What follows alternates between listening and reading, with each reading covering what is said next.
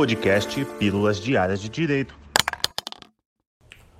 Olá, meus amigos advogados, minhas amigas advogadas, sejam bem-vindos ao podcast da OAB Guarulhos, projeto pioneiro capitaneado pela Comissão de Cultura e que tem como objetivo expandir o debate jurídico e a difusão de conhecimento em toda a advocacia, também agora a partir desse novo formato. Me chamo Victor Pegoraro, sou advogado, professor universitário e atualmente ocupo a função de presidente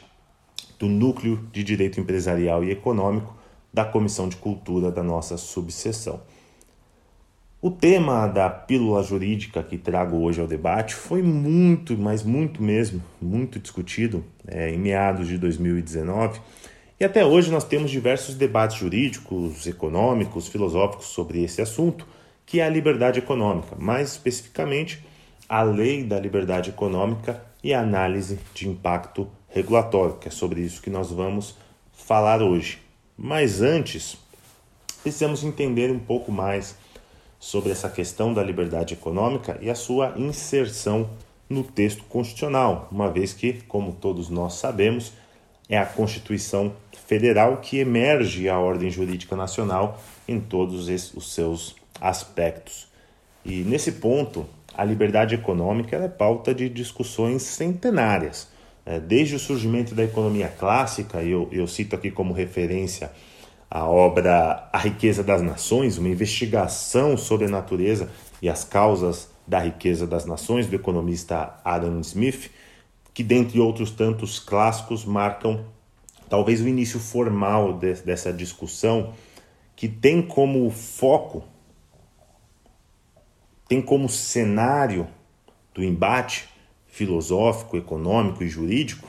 a questão da liberdade econômica, ou o grau de liberdade econômica de um país se contrapondo aí à rigidez da sua regulação ou da intervenção do Estado no domínio econômico como tema central, como ponto central do debate e nas mais diversas escolas do pensamento econômico, sejam os próprios clássicos, os neoclássicos, os austríacos, keynesianos, institucionalistas e assim por diante, sempre se, de, se debatendo esse assunto, o grau de liberdade econômica desejável ou o grau de intervenção do Estado no domínio econômico necessário na economia, buscando é, solucionar aquilo que a literatura chama de falhas de mercado. E no aspecto jurídico não é diferente, esse debate também é antigo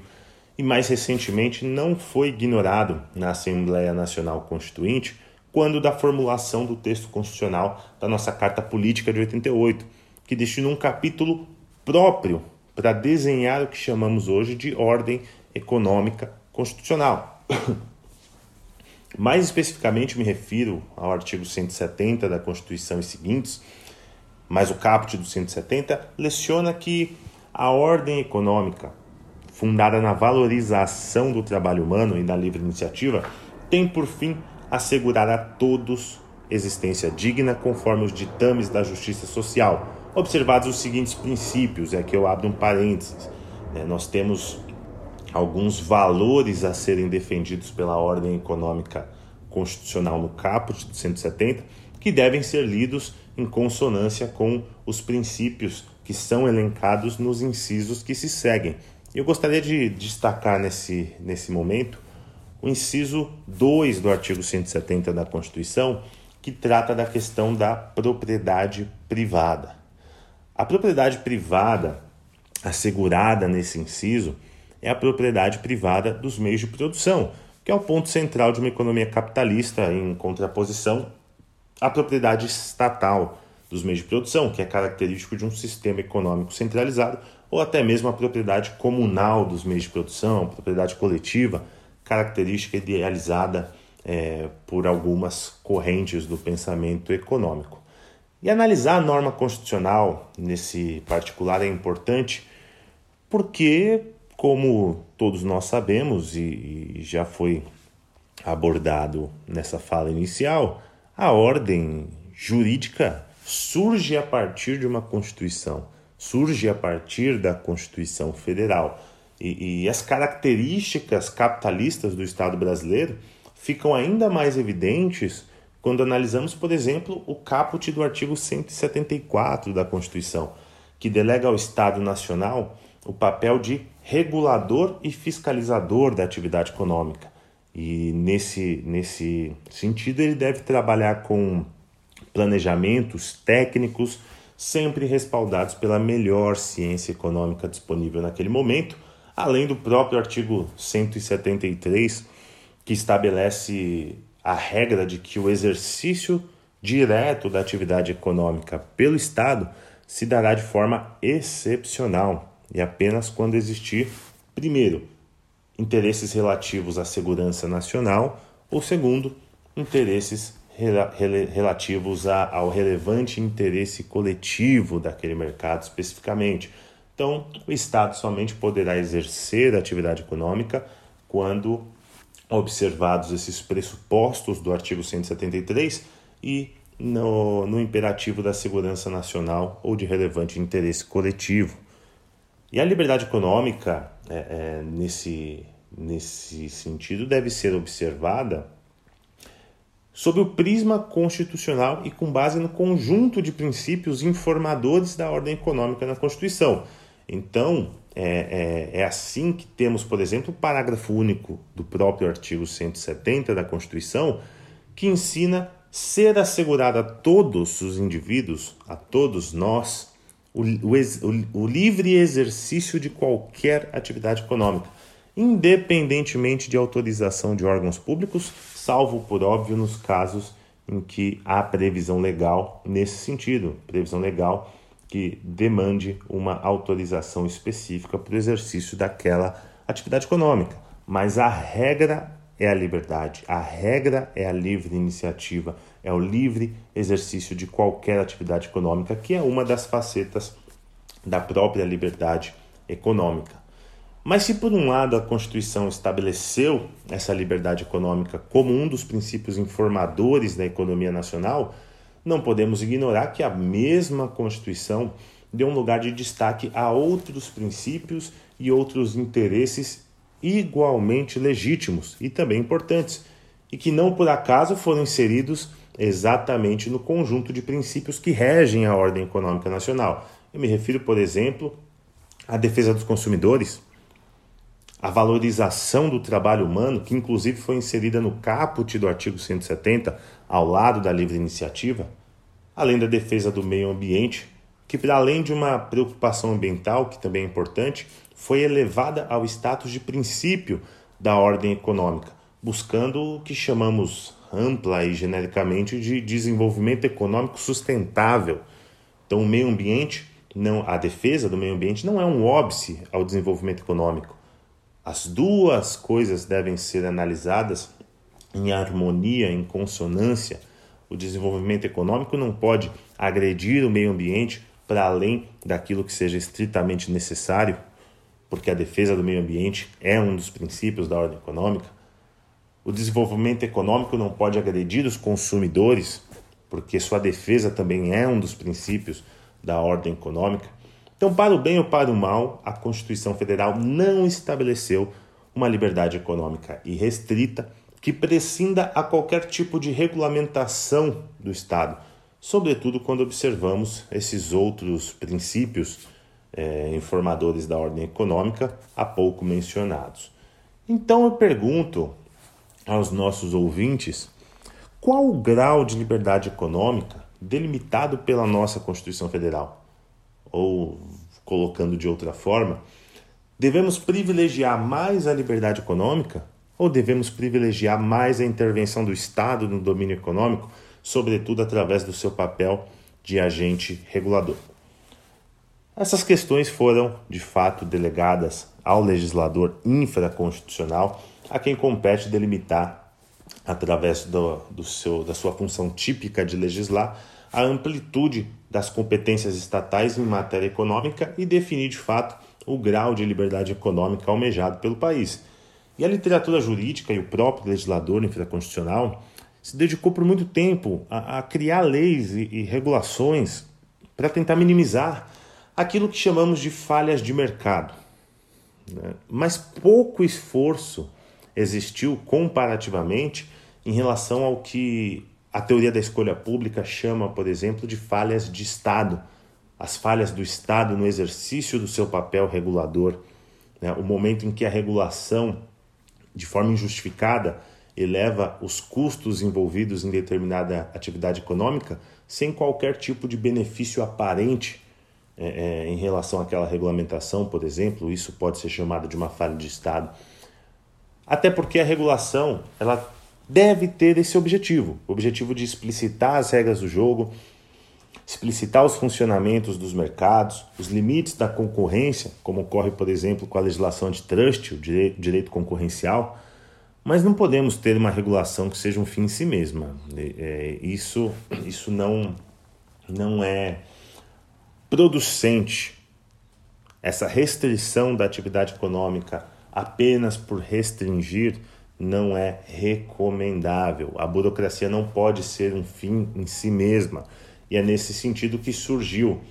é, a partir de uma série de debates profundos dentro da sociedade, dentro da academia, a medida provisória número 881 de 2019, que foi chamada, apelidada de Declaração de Direitos da Liberdade Econômica e posteriormente foi convertida na Lei 13.874, também de 2019, que ficou conhecida como Lei da Liberdade Econômica.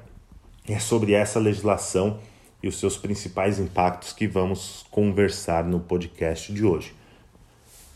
A Lei da Liberdade Econômica, num primeiro momento, impactou diversos ramos do direito, diversas matérias envolvidas no direito, mas eu quero focar é, na matéria cuja aderência está no nosso núcleo, que é o direito econômico, pelo prisma da intervenção do Estado no domínio econômico através do seu papel de Estado regulador. E a Lei da Liberdade Econômica instituiu o que chamamos de análise de impacto regulatório, que é obrigatório no âmbito federal, previsão lá no artigo 5 da Lei da Liberdade Econômica, e determina o seguinte: as pro propostas de edição e de alteração de atos normativos de interesse geral de agentes econômicos ou de usuários dos serviços prestados que sejam editadas por órgão ou entidade da administração pública federal, incluídas aí as autarquias, as fundações públicas, serão precedidas precedidas da realização de análise de impacto regulatório que conterá informações e dados sobre os possíveis efeitos do ato normativo para verificar a razoabilidade do seu impacto econômico. Então percebam que o objetivo da, da, da análise de impacto regulatório é subsidiar a tomada de decisões do agente regulador no sentido dos efeitos que aquele ato normativo terá nos agentes econômicos ou nos próprios usuários dos seus serviços no consumidor. Os efeitos econômicos dessa regulação são negativos, são prejudiciais, e dentro da busca desse objetivo regulatório, da identificação desse problema regulatório, o custo-benefício, e vamos falar um pouquinho disso, vale a pena? Vale a pena regular? É, isso é um estudo que precisa ser feito de forma anterior à edição do ato normativo. Então é, é muito bem-vindo. A lei da liberdade econômica acertou bastante nesse particular. E também a lei da liberdade econômica determinou é, a edição, aí no parágrafo único do artigo 5, a edição de um decreto para regulamentar os detalhes sobre essa análise de impacto regulatório e depois de algumas audiências públicas com agentes econômicos interessados e de um amplo debate técnico, foi publicado em, no ano passado, em 2020, o decreto número 10.411 de junho de 2020, ou seja, quase um ano depois da vigência da lei, da lei da Liberdade Econômica, e que dispôs exatamente sobre essa análise de impacto regulatório. O artigo 2 desse decreto conceitua de forma bastante clara alguns temas importantes que devem ser observados no âmbito federal no exercício do papel regulador do Estado. Por exemplo, é, no próprio artigo 2, no seu inciso 1, ele conceitua o que é a análise de impacto regulatório propriamente dita, é, abreviada como AIR. e conceitua esse importante instituto como um procedimento que surge a partir da definição de um problema regulatório, de avaliação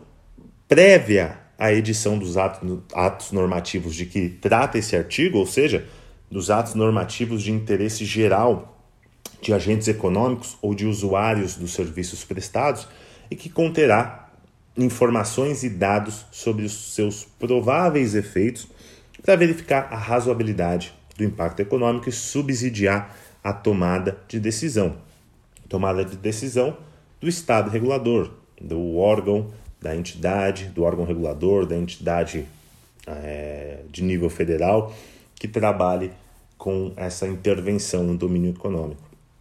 E a partir dessa análise, o regulador poderá tomar de forma subsidiada, tecnicamente fundamentada, a decisão de regular ou não determinada situação, determinado problema regulatório identificado, tomando como base os critérios do artigo 7 do decreto. Então, no artigo 7 elenca é, é, esses critérios que deverão ser observados pelo regulador, e nos seus incisos traz uma série de, de formas de se analisar a viabilidade ou não, se é desejável ou não aquela regulação, através, por exemplo, de uma análise de custo-benefício, através de uma análise de custo-efetividade, uma análise de risco, ou até mesmo uma análise multicritério, adotando mais do que um dos critérios que são elencados nesse artigo 7. Então, partir de agora, se repararmos bem, a tomada de decisões do órgão regulador no sentido de regular ou não determinada situação precisa ser fundamentada no âmbito federal de que trata tanto a Lei da Liberdade Econômica quanto este decreto que regulamentou a análise de impacto econômico. Um outro conceito importante surge no artigo 2 também desse decreto, no inciso 3, que trata da avaliação de resultado regulatório, ARR. Então percebam que não é apenas fazer uma análise prévia sobre os possíveis impactos e editar aquele ato normativo. Nós precisamos avaliar os resultados daquele ato normativo. E o inciso 3, ele conceitua essa avaliação de resultado regulatório como sendo a verificação dos efeitos decorrentes da edição desse ato normativo considerados aí o alcance dos objetivos originalmente pretendidos e os demais impactos observados sobre o mercado e a sociedade em decorrência de sua implementação. Então, a gente precisa estudar previamente os possíveis impactos daquele ato normativo e depois avaliar os resultados efetivos, os resultados concretos que aquele ato normativo teve na sociedade na economia como um todo. Muito interessante essa proposta, ela é, chegou no momento oportuno, mas temos outro, outra previsão normativa bem importante que eu quero conversar com vocês, que ainda está no artigo 2 mas no inciso 6, que trata da atualização do estoque regulatório. É, essa previsão talvez seja a mais revolucionária prevista aí nesse decreto, na Lei da Liberdade Econômica, que significa o exame periódico dos atos normativos de responsabilidade de determinado órgão ou entidade competente, com o objetivo de averiguar a pertinência de sua manutenção ou a necessidade de sua alteração ou revogação. Então, os órgãos que pertencem à administração pública federal devem reavaliar periodicamente os seus decretos, os seus atos normativos de interesse geral dos agentes econômicos para decidir sobre sua manutenção, alteração ou revogação. É preciso analisar internamente. E essa inovação, que já deveria ser praxe em toda e qualquer tomada de decisão do Estado no escopo regulatório, é, uma vez que a regulação não pode ser um fim em si mesma, é, é, é, é muito bem-vinda, realmente. Dizer simplesmente que o Estado deve regular a economia é algo vazio. A questão é como o Estado vai regular a economia e se estamos em uma situação melhor naquele particular, com ou sem a regulação. Precisamos cada vez mais de uma tomada de decisões públicas baseadas em evidências e não em achismos. E para se ter evidências concretas, precisamos empregar um estudo com metodologia adequada para avaliar os resultados e os possíveis resultados de, de determinado ato normativo. A Lei da Liberdade Econômica representa um primeiro passo na busca por um processo de racionalização do Estado brasileiro e está de fato aí de acordo com as melhores práticas internacionais. Então que tenhamos mais leis e atos normativos nesse sentido e que o embasamento em evidência se torne a regra para o Estado brasileiro no exercício do seu papel regulatório, em todos os níveis da federação. Em São Paulo, tivemos a aprovação na LESP de um projeto de lei conhecido como Código de Defesa do Empreendedor. E esse, esse projeto de lei instituía em âmbito estadual a obrigatoriedade de realização de uma análise de impacto regulatório também, a nível estadual. Infelizmente, o projeto de lei, apesar de aprovado na Alesp, foi vetado pelo Poder Executivo Estadual. Entidades vinculadas ao empreendedorismo defendem a derrubada do, dos vetos, mas teremos que aguardar para ver como essa situação vai se desenrolar. Mas apesar disso, é, análise de impacto regulatório é bem-vinda, seja em âmbito federal, seja em âmbito estadual e até mesmo em âmbito municipal, porque com isso nós criamos um mecanismo de racionalização na tomada de decisões do agente regulador. Com isso, agradeço a companhia de todos vocês encerramos esse breve episódio do podcast da OAB Guarulhos. E não se esqueça de acompanhar as redes sociais para se atualizar sobre todos os projetos desenvolvidos pela OAB em favor da advocacia. Meu nome é Vitor Pegoraro e me despeço deixando um forte abraço a todos os ouvintes. Estamos juntos!